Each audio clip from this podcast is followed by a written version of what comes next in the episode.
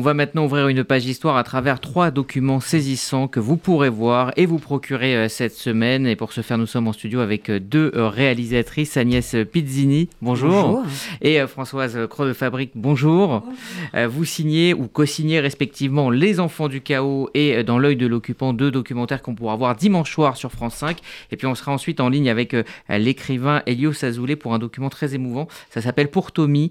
C'est un livre dont nous parlerons dans un instant. Je me donc euh, vers vous, euh, Agnès Pizzini. Vous signez avec euh, Julien Johan Les Enfants du Chaos. C'est un film sur le destin de près de 300 000 enfants orphelins après la Seconde Guerre mondiale et la Shoah. Partout en Europe, au lendemain de la guerre, on trouve des enfants totalement démunis, parfois seuls, sans aucune famille, sans aucune attache. Des enfants juifs, hein, bien sûr, dont la famille a été décimée, mais aussi des enfants nés d'union entre soldats et, population, mais aussi des enfants, l'expression n'est pas la bonne, mais fabriqués par les, nazis, des, vies, des témoignages, et c'est un, regard inédit euh, sur euh, l'après-guerre. Je propose d'écouter un extrait, ça s'appelle Les enfants du chaos.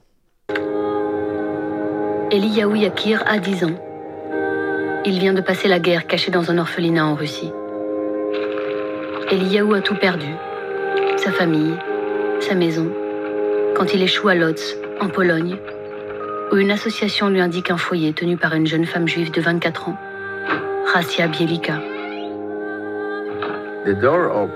La porte s'est ouverte et une femme magnifique est apparue. Pour moi, c'était comme dans un conte de fées. Voilà, Agnès Pizzini, votre documentaire démarre au lendemain de la guerre dans une Europe totalement euh, dévastée. Dans cette Europe, euh, des enfants errent dans les rues euh, sans famille. Votre travail a été de retrouver ces enfants, raconter leur parcours de vie et ils balaient des cas et des problématiques très très très différentes. Et on va essayer de les évoquer. Il faudra voir le documentaire pour rentrer vraiment au cœur de ces histoires. Alors, on rencontre au, début de ce documentaire Gisela Magula. Elle est née dans un Levensborn. Alors, c'est une pouponnière un peu particulière. Expliquez-nous. Alors les Lebensborn, c'était euh, des pouponnières pour fabriquer euh, des petits euh, nazis, c'est-à-dire que des femmes étaient fécondées par, par des soldats ou hauts dignitaires nazis et qui ensuite étaient élevées pour le Reich et par le Reich. Que leur arrive-t-il après la guerre? Eh bien, en fait, les Alliés tombent sur ces pouponnières euh, et, donc s'interrogent sur euh, l'origine de ces enfants. Donc, ils découvrent euh, en effet ce que sont les Lebensborn. Et la question ensuite, c'est que faire de ces enfants? En l'occurrence, Gisela était née dans une pouponnière, donc dans un de ces Lebensborn en Belgique. et il y a une erreur qui est faite, c'est donc on l'envoie en France. Et donc on l'entend évidemment dans, le documentaire et on comprend son parcours de vie. Alors à cette époque-là, l'ONU, à travers l'UNRWA, va chercher des enfants partout en Europe, notamment euh, en Allemagne. Il découvre alors la germanisation des enfants, c'est-à-dire c'est des enfants enlevés par les nazis à leurs parents et qui étaient euh, considérés comme racialement purs. Absolument. En fait, il y a eu énormément de rapts d'enfants en Europe de l'Est pendant la guerre. Et c'est un pan qui est, qui est assez peu connu, en fait, de l'histoire de la Deuxième Guerre mondiale. Des enfants qui étaient volés euh, euh, euh, dans, des, dans des jardins publics, à la sortie des écoles, etc. Parce qu'ils avaient l'air de remplir tous les critères qui intéressaient les nazis à l'époque.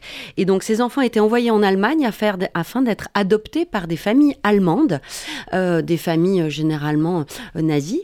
Euh, et, donc là, les Alliés comprennent, alors qu'ils occupent l'Allemagne juste après la guerre, qu'il y a dans des orphelinats ou même des familles des enfants qui n'ont pas l'air d'être allemands. Et euh, bah, toute la complexité, c'était de comprendre d'où venaient ces enfants et de les renvoyer dans leur pays. Alors le travail est évidemment euh, plus difficile encore avec les enfants juifs pour retrouver leur, famille, puisque leur famille a été décimée. Et il y a Greta Fischer qui joue un grand rôle. Oui, alors elle, elle est incroyable en fait. C'est une assistante sociale qui a ouvert, euh, euh, qui s'est occupée d'un centre où étaient regroupés les enfants euh, juifs qui étaient seuls, abandonnés, souvent sans famille. Donc c'est à Indersdorf. Et, là, en fait, les enfants apprennent à se reconstruire, ils apprennent à redevenir des enfants pour ensuite retrouver une terre ou une famille quelque part dans le monde. Alors, dans un premier temps, il y a effectivement le bien-être des enfants qui est au, au, cœur des préoccupations. Et l'année 47, vous l'expliquez, est un tournant, puisque là, deux blocs vont commencer à se faire face, et puis avec cette problématique de la reconstruction, du repeuplement de l'Europe. Oui, en fait, c'est un enjeu de la reconstruction en Europe et c'est quelque chose qu'on raconte pas tellement. Hein. Il faut se reconstruire en Europe. Chaque pays cherche à se reconstruire autour de populations ethniquement homogènes. Donc en fait, euh, euh, ben, c'est vrai qu'en Pologne, on n'a plus envie, enfin je veux dire, l'antisémitisme n'a pas disparu avec la fin de la guerre. Et, euh, donc ben, les juifs ne sont pas les bienvenus. Et les, survivants qui reviennent sur leur terre, dans leur maison, ben, clairement, on sent qu'ils ne sont pas les bienvenus. Donc il y a eu même des pogroms hein, après la guerre en Pologne et pas que. Donc, euh, en fait, ce qui se passe, c'est que ces populations vont quitter l'Europe de l'Est pour retourner en Allemagne, ce qui est assez insensé. Pourquoi en Allemagne? Parce qu'il y a des camps et dans ces camps, ils sont pris en charge par les Nations Unies et par l'UNRWA. Donc, euh, donc il y a, y a tous ces mouvements de population et des enjeux évidemment autour des enfants et finalement le bien-être de l'enfant. Ah bah alors là, bah voilà, c'est plus euh, c'est plus l'objectif. On, ce sont des objectifs politiques qui prennent le dessus sur le bien-être des enfants. Et ces enfants iront notamment pour une partie en, Palestine mandataire.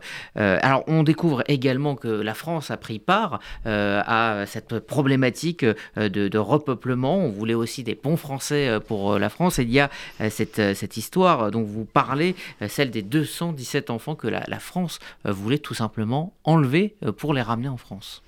Oui, en fait, la France, euh, au lendemain de la Deuxième Guerre mondiale, manque cruellement d'enfants. Et donc, on a besoin de transfusions sanguines. Euh, je reprends les termes du euh, général de Gaulle à l'époque. donc, l'idée, c'est de mettre la, main sur les enfants qui sont seuls ou isolés en zone française d'occupation en Allemagne, parce que la, la, France occupe une partie du territoire allemand après-guerre, et, donc du coup par tous les moyens récupérer des enfants des enfants qui ne sont pas français, euh, par des moyens qui sont quand même un peu louches. Et, euh, et donc cette histoire d'enfants du Danemark, qui sont des enfants allemands réfugiés au Danemark pendant la guerre, qui doivent retrouver leurs parents après-guerre. Et là, les Français décident en fait de mettre le, le, le, grappin, hein, pour le coup, sur ces enfants, et donc de les diriger vers une zone, euh, vers la zone française d'occupation, où ils sont regroupés dans une colonie, où en fait on, on, on cherche à les envoyer en France ensuite pour être adoptés par des familles françaises. Mais la Croix-Rouge va se rendre compte euh, de ça et donc évidemment euh, ça va créer un scandale. Ils vont devoir rendre les enfants à leurs parents. Et la France va aussi euh, en Allemagne chercher ces enfants nés de pères soldats français qui donc ont occupé l'Allemagne après la guerre et de, de mères allemandes. Et là aussi, les mères doivent renoncer à tout droit euh, sur, euh, sur l'enfant, euh, puisque ces enfants sont considérés comme français. Absolument. En fait, il y a une énorme pression qui est faite sur les mères qui accouchent d'enfants dont les pères sont, sont ou seraient des soldats français. donc, en fait, toutes les femmes qui accouchent sont déjà listées. Elles sont répertoriées par les autorités françaises. Et ensuite, des militaires se rendent sur place afin de faire pression sur ces femmes.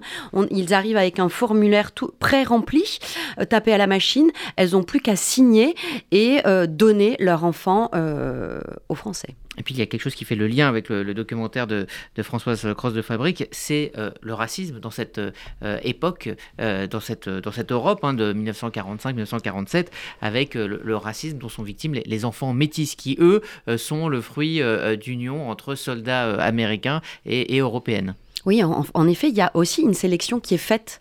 Euh, c'est-à-dire, on récupère des enfants, mais au bout d'un moment, quand il devient très clair que ce sont des enfants métis, eh bien, soit ils sont renvoyés à leur mère, ou bien, sachant qu'on ne pourra pas les adopter en France, on part du principe qu'un enfant métis, on ne pourra pas l'adopter en France, certains sont envoyés dans des orphelinats en Algérie. Alors, qu'est-ce que tous ces témoignages que vous avez euh, regroupés, qu'est-ce que toutes ces histoires que vous avez mis, mis euh, bout à bout, euh, finalement, dans ce documentaire, disent sur l'Europe de, l'époque? En fait, ce qu'il ce fallait raconter, c'est combien l'enfance avait été maltraitée après la guerre. Elle a été maltraitée pendant la guerre, et c'est vrai que c'est pour la, première fois les enfants ont été victimes de la guerre, et ils ont été également victimes de l'après-guerre, et je crois que c'est quelque chose qui avait jamais été raconté, donc c'est vrai que c'était compliqué euh, de raconter toutes ces histoires qui sont terriblement différentes, dans des contextes différents, mais euh, en fait on, on, on parle d'enfants, en fait, et c'est ça qui fait leur lien. Des témoignages assez euh, saisissants, ça s'appelle Les enfants du chaos, ça sera euh, ce euh, dimanche en deuxième partie de soirée sur France 5. Et on va parler justement de l'un de ces orphelins, il s'appelle Tommy, plus exactement Thomas Frita Haas, il est né le 22 janvier 1941 et son père s'appelle Bedrich, il est illustrateur juif, il sera envoyé au camp de Thérésine, il est tchèque, et c'est depuis ce camp qu'il dessinera 50 aquarelles pour son fils. C'est un cadeau pour ses trois ans et ça sera évidemment son dernier euh, cadeau. Euh, Bedrich Frita sera assassiné euh, à Auschwitz peu de temps après et c'est ce document que publie aux éditions du Rocher l'écrivain, poète et musicien Elios Azoulay. Bonjour. Bonjour cher Rudy Saada, bonjour. Merci d'être euh, avec nous. Alors, euh, par vos textes, hein, vous racontez le destin de cette euh, famille brisée par la Shoah et puis les espoirs d'un père pour l'avenir de, son fils. comment est né ce, projet de, republier ces aquarelles? Eh bien, les 52 aquarelles qui, qui constituent ce petit livre extraordinairement beau euh, intitulé Pour Tommy, euh, m'ont simplement euh, accroché l'âme à un endroit que je n'imaginais pas. C'est-à-dire que ces dessins sont d'une telle... Il y a tellement de tendresse, tellement de poésie et tellement d'art dans tellement d'urgence quand on sait la situation qui était celle de Bedrich Frita dans le camp de Thérésine, que voir un père prendre le risque, si je puis dire, de faire un livre pour l'anniversaire des trois ans de son gamin et lui peindre bah, ce petit bouquin pour enfants qu'on republie, enfin, qu'on publie pour la première fois en France, enfin, c'était, Enfin, pourquoi passer à côté d'une telle réparation possible? C'est juste un chef-d'œuvre d'humanité, d'enfance et de beauté. Vous avez voulu raconter l'histoire euh, de cette famille à travers donc un texte hein, que vous ajoutez euh, euh, après la reproduction de, ces dessins. Comment vous avez abordé justement ce texte? Vous savez, c'est difficile parce que euh, il y aurait finalement tant à dire. Il y a tant de chambres d'écho, tant de résonances possibles, qu'on est obligé d'aborder ce, magnifique petit livre et ses dessins de plusieurs points de vue. Euh, autrement dit, le point de vue historique, je suis obligé de raconter le contexte, c'est-à-dire quelle est la vie de Bedrich Frita, ce peintre de génie, ce dessinateur de génie, déporté à Thérésine où il dirigeait un bureau technique, un département de dessin, et où il réalisait avec un groupe de peintres toute la journée des, des dessins de, de, de propagande pour les nazis, et en secret, Bedrich Frita réalisait et nous a légué ensemble, ils sont pour la plupart soit au mémorial de Thérésine, soit au musée juif de Berlin, il a réalisé des centaines de dessins de manière complètement clandestine qui disent la réalité du camp. C'est-à-dire que d'un côté, sa mission était tous les jours de dessiner, ah, comme la vie est belle dans le camp, comme on mange bien, comme il fait beau, enfin comme il fait bon vivre, et de l'autre côté, eh bien, ses camarades montaient la garde autour d'eux, se relayaient, et ils dessinaient l'enfer, la crasse et la mort du camp de Thérésine. Donc son destin, est, je veux dire, et non seulement était un destin effroyable, mais c'est bien sûr effroyable, mais c'est le destin d'un héros qui résiste par par l'art. Et ça, c'était, euh, on ne peut pas ne pas raconter ça, bien sûr. Alors, ces, dessins sont, sont frappants, hein, ils sont pleins d'humanité, pleins de joie aussi, euh, mais on voit euh, clairement transparaître l'inquiétude du père. Hein, il se dessine notamment avec sa femme, la maman de Tommy, avec des larmes, et il y a ce souhait à la fin du livre. Ce livre est le premier d'une longue série de livres que je veux écrire pour euh, toi. Euh, quel est le, message véhiculé par, par ce livre aujourd'hui, en 2023 eh bien, écoutez, euh, je ne sais pas si vous m'entendez mieux. Je crois que j'étais un peu près du micro, n'est-ce pas On vous entend très bien. vous m'entendez très bien. Écoutez, je crois que que dire Vous savez, ce message, c'est l'héritage c'est un art d'hériter. Je veux dire que euh, Bedrich, lui, le peintre, le dessinateur, dont vous verrez les, reproductions, dont vous verrez les dessins, est mort euh, assassiné à Auschwitz parce que justement il s'est fait prendre avec ses fameux dessins clandestins. Mais le fils Tommy, lui, qui avait trois ans, a survécu au camp et il a été adopté par un ami peintre de Bedrich Frita et Tommy, cet enfant, a gardé toute sa vie il est mort en 2015. Il a gardé toute sa vie avec lui ce livre comme la preuve de qui était son père, comme, comme ce livre, c'était la présence de son père. Et quand je vous dis c'est un art d'hériter, j'en parle et je suis d'autant plus troublé d'en parler que j'étais à Berlin il y a quelques jours, quand je vous dis il y a quelques jours, il y a trois jours, et qu'à la suite de la publication de Pour Tommy, de, de livres que, je viens de publier, la famille a décidé de donner l'exemplaire original au musée juif de Berlin, et donc ils m'ont invité, et j'ai pu pour la dernière fois toucher ce fameux livre pour Tommy, pour la dernière fois le prendre dans mes mains sans gants, puisqu'à partir de maintenant, il est dans un musée, il intègre la collection du musée juif de Berlin. C'est un art d'hériter, cher Rudy Saada. Je crois que c'est le propos de tous ces livres. Qu'est-ce qu'on fait de ça? C'est un orphelin qui vit dans la résonance de son père et qui tente de déchiffrer à travers les lignes et la tendresse de ses dessins, à travers cette petite histoire que n'importe quel enfant d'aujourd'hui peut lire et qui tente de déchiffrer qui a été son père et ce qu'il a à lui dire à travers ces petites couleurs, ces aquarelles et cette petite histoire qui est si bouleversante et si touchante. Voilà, un document qu'on euh, vous invite fortement euh, à découvrir. Ça s'appelle Pour Tommy, c'est aux éditions euh, du Rocher. Merci Elios Azoulay d'avoir pris le temps de nous, parler de, cette initiative et, donc de ce texte qui accompagne ces 52 aquarelles d'un père pour, pour son fils. Merci à vous et, et bonne journée. Merci infiniment. Au revoir, à très bientôt. On va maintenant évoquer euh, le documentaire qui sera euh, diffusé euh, donc à 22h55 dans la à 20h 22h20. 22h20. Voilà. quoi qu'il arrive, faut regarder les deux documentaires, ils se suivent. Donc voilà, vous restez sur sur France 5 ce, dimanche donc dans la case du siècle, dans l'œil de l'occupant, c'est un documentaire saisissant que vous signez Françoise Cross de Fabry qui propose un angle inédit sur l'occupation, c'est à travers donc les films, les photos, les lettres de six soldats allemands qu'on redécouvre la France occupée. Alors on découvre sa déception, son courage parfois et ses compromissions, euh, souvent avec euh, l'occupant. Petit extrait euh, donc de ce film que vous pourrez voir dimanche soir. Sur cette photographie prise en France en juin 1940, un homme en uniforme de la Wehrmacht prend la pose à côté d'une villageoise, dans l'intimité de sa demeure, à deux pas de son lit. Cet homme est allemand et son sourire celui du vainqueur. Cette femme est française et son visage fermé, celui de la défaite.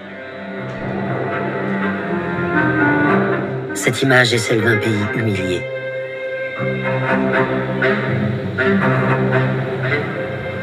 Alors Françoise Corzo Fabrique, ces archives sont absolument saisissantes. Comment est né euh, ce projet? Comment vous avez euh, réalisé ce travail euh, de, recherche et aussi de, sélection de ces images pour raconter ces histoires? Alors, ces images, je les ai découvertes à l'occasion de deux autres documentaires que j'ai réalisés sur la Seconde Guerre mondiale. Euh, ce sont des images d'archives qui sont euh, assez méconnues. Euh, et en fait, moi, j'ai réalisé un film sur la libération de Paris avec le mythe du général von Scholtitz qui aurait sauvé Paris, alors que ce n'est pas du tout le cas. Et donc, je cherchais des preuves, etc. Et je suis tombée sur ces, sur ces images qui m'ont paru totalement bluffantes terrifiante en même temps parce que finalement, euh, elle nous montrait les Allemands comme on les, soldats allemands, comme on ne les avait jamais vus. C'est-à-dire euh, dans leur quotidien, rigolant, faisant leurs courses, euh, sur la plage, se baignant, prenant du bon temps. J'ai été complètement saisie et j'ai émis l'idée de faire un film sur ces images, avec ces images, mais en, faisant des recherches, je me suis rendu compte qu'elles étaient évidemment extrêmement lacunaires, puisque finalement ce sont des images amateurs, donc ce sont des images qui sont tournées dans le privé, et donc elles ne pouvaient pas raconter euh, l'occupation. Euh, voilà, donc je me suis dit que j'allais m'aider de leurs lettres qui sont aussi d'une autre façon lacunaires et que après il faudrait bien sûr que je fasse le lien entre tout ça et rétablisse un contexte. Donc je me suis rendue euh, dans les archives euh, du musée de la communication de Berlin, où j'ai fait un énorme travail de, lecture et de sélection. C'est d'autant plus compliqué pour moi qui ne suis pas du tout germanophone. Donc je, me suis... Mhm. Euh, voilà, j'ai été accompagnée d'une d'une interprète et d'une traductrice, et je me suis plongée dans ces lettres. Voilà, et j'ai J'ai élaboré des, profils avec mon historienne, ma conseillère historique qui est Marie Moutier-Vitan. J'ai élaboré des profils euh, en fonction des profils psychosociaux, géographiques euh, des soldats. Ensuite, parmi ces profils, j'ai choisi un soldat qui me paraissait particulièrement intéressant et euh, j'ai nourri un peu avec les autres, les autres lettres des, des profils correspondants. Alors c'est vrai que parmi ces soldats, il y a des nazis euh, convaincus, totalement aveuglés euh, par Hitler, d'autres qui expriment au contraire de la compassion pour euh, le peuple qu'ils qu'ils oppressent et qu'ils occupent. mais chez l'ensemble de ces soldats, il y a quand même ce profond sentiment de, revanche. Hein. Ils sont en train de laver l'humiliation et l'affront de 1918. Mais c'est absolument ça, c'est-à-dire que ce sont des, des soldats qui ont grandi euh, avec l'esprit de revanche, euh, chevillés au corps de leurs parents et qui leur ont transmis euh, cette, cette, cette, mission. Pour eux, c'était laver l'affront. de leur père. Souvent, ils ont soit perdu leur, leur père à la guerre, soit il a été mutilé, soit il l'a vécu en tout cas. Et c'est vrai que aussi bien dans les écoles qu'au sein des familles, l'esprit de revanche est quelque chose. Et puis, et puis les conséquences du traité de Versailles aussi, le dictat du traité de Versailles, euh, c'était vraiment quelque chose dont ils ont été abreuvés, ils ont été nourris. Donc pour eux, c'était une mission. Et c'est en ça qu'ils se sentaient absolument légitimes. Et ça, c'est le dénominateur commun de tous les Allemands, qu'ils soient euh, nazis, euh, qu'ils soient ruraux, urbains, protestants, catholiques. c'est vraiment quelque chose qui les habite. Hmm. Tous. Alors le racisme aussi, euh, non seulement euh, envers les juifs, on va en parler dans un instant, mais aussi euh, envers les métis, on en parlait, et, ancré en eux, ils critiquent la France d'avoir incorporé des, soldats de couleur issus des colonies françaises. Oui, alors pour eux, c'est un affront supplémentaire. C'est-à-dire qu'ils considèrent que ce sont des sous-hommes, que sont absolument inférieurs à eux. Ils ne comprennent pas qu'on puisse euh, les faire combattre contre des, soldats des colonies. Euh, bon, ce sentiment, il, est, lié aussi au fait que euh, la France, après le, traité de Versailles, avait occupé une partie de l'Allemagne, la Sarre, et avait posté là des, soldats coloniaux qui, comme tous les soldats d'occupation de, de, tous les temps, ont commis quelques exactions, mais ces exactions ont été complètement monté en épingle, le pouvoir s'en est emparé pour, euh, pour exacerber la haine, exacerber le racisme euh, des, Allemands. Donc c'est vrai que euh, ne comprenaient absolument pas qu'on puisse. Et c'était une vexation supplémentaire en fait. Hmm. Voilà. Alors il y a la haine évidemment envers euh, les juifs, elle est, elle est très présente hein, chez euh, ces soldats et pourtant, d'ailleurs vous le dites dans le documentaire, à aucun moment sur leurs images on ne voit des juifs, il n'y a pas d'étoile jaune, euh, mais on sent un profond mépris. D'ailleurs le soldat Kurt hein, ne nomme même pas les juifs dans, dans, ses lettres et on voit à quel point l'idéologie hitlérienne à différents niveaux a pénétré les esprits, hein, quel que soit le niveau d'adhésion à la guerre. Mais là c'est exactement ça, c'est-à-dire que j'étais très surprise dans leurs images amateurs en France de ne pas du tout voir d'étoiles jaunes. J'étais vraiment surprise. Je me suis dit que dans les lettres, ça allait être différent. Et en fait, dans les lettres, il a fallu vraiment que je cherche, je creuse pour, pour réussir à trouver un, un soldat comme Kurt qui effectivement en parle à demi-mot. Alors, il en parle à demi-mot. Je pense que c'est pour deux raisons. La première, c'est parce que c'est un mépris total et la seconde, c'est comme un peu une précaution, comme une autocensure. Donc j'en ai beaucoup parlé avec mon, historienne, ma conseillère historique Marie Moutier, Bitan. Euh, il y a plusieurs choses. D'abord, est-ce que les familles, en, versant leurs lettres au fonds d'archives euh, à Berlin, ont retiré euh, les lettres les plus les plus subversives, on va dire, pour, pour eux? C'est une possibilité, mais on n'y croit pas trop parce qu'en en fait, quand, ces soldats sont en Pologne ou ailleurs, ils n'hésitent pas à parler euh, de la question juive. Donc, on pense que c'est pas trop ça. Ce serait plutôt parce qu'en France, finalement, ces soldats n'ont pas eu tellement, contrairement en Pologne ou, ou, en Europe de l'Est, n'ont pas eu tellement à faire le sale boulot puisque l'État français, la police française, l'a fait à leur place. Donc en fait, c'était peut-être pas dans leur préoccupation principale. Et puis on leur a sûrement demandé une certaine forme de, de discrétion et de censure. Hmm.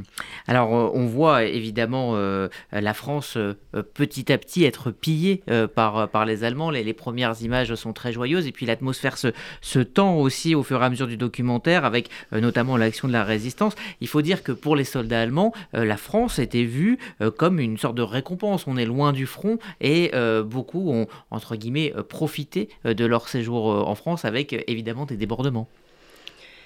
Tout à fait. Alors c'est vrai que euh, la France, c'était le repos du guerrier.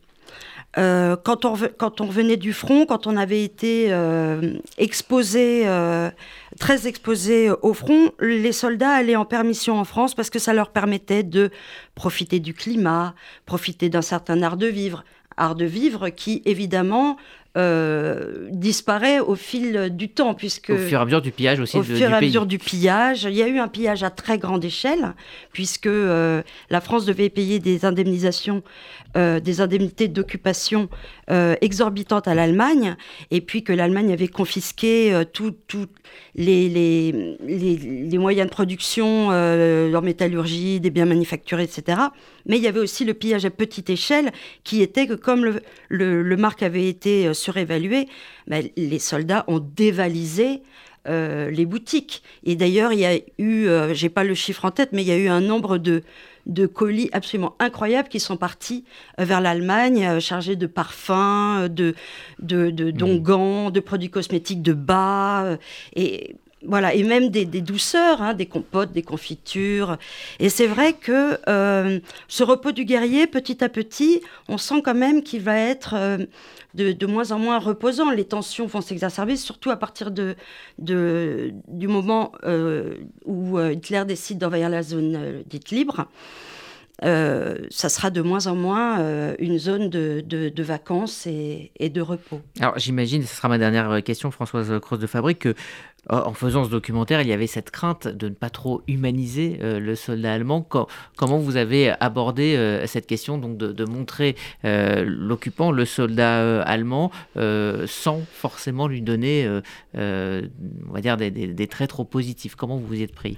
Alors déjà, dans un premier temps, parce que la question s'est posée et je, je je m'y suis, enfin, c'est quelque chose que j'avais en tête hein, depuis le début jusqu'à la fin du montage. Et euh, déjà, je ne me suis absolument pas intéressée aux pervers, euh, aux psychopathes totalement dénués d'empathie qui ont profité de, euh, des circonstances et du renversement des valeurs liées à la guerre pour exercer, pour exprimer leur cruauté, leur perversité. Moi, je me suis intéressée aux soldats allemand qui, parce qu'il était né 20 ou 30 ans plus tôt en Allemagne, avait été mobilisé dans cette guerre-là. Donc déjà, je partais de ce postulat. Ensuite, euh, je me suis demandé si ma démarche allait être comprise parce que, effectivement, qu'est-ce que ça voulait dire essayer de se mettre un peu dans leur tête finalement? Est-ce que ça voulait dire justifier leurs actes? Il n'en était pas question. Est-ce que ça voulait dire euh, essayer de, de leur donner des circonstances atténuantes? Encore moins. Euh, moi, je voulais montrer que ils étaient, ils faisaient, enfin, l'armée d'Hitler était composée d'hommes et des êtres, des êtres humains.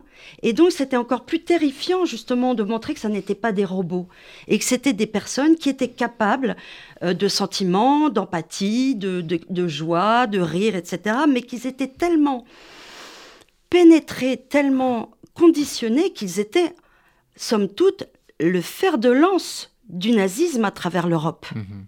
Merci euh, Françoise Croze de Fabrique, euh, de oui, pardon. Je euh, rappelle donc le nom, ça s'appelle Dans l'œil de l'occupant. C'est sur France 5 dimanche soir. Également à voir Les enfants du chaos, deux très beaux documentaires avec des images absolument édifiantes. Merci à toutes les deux d'être venues pour nous présenter ces deux très beaux films.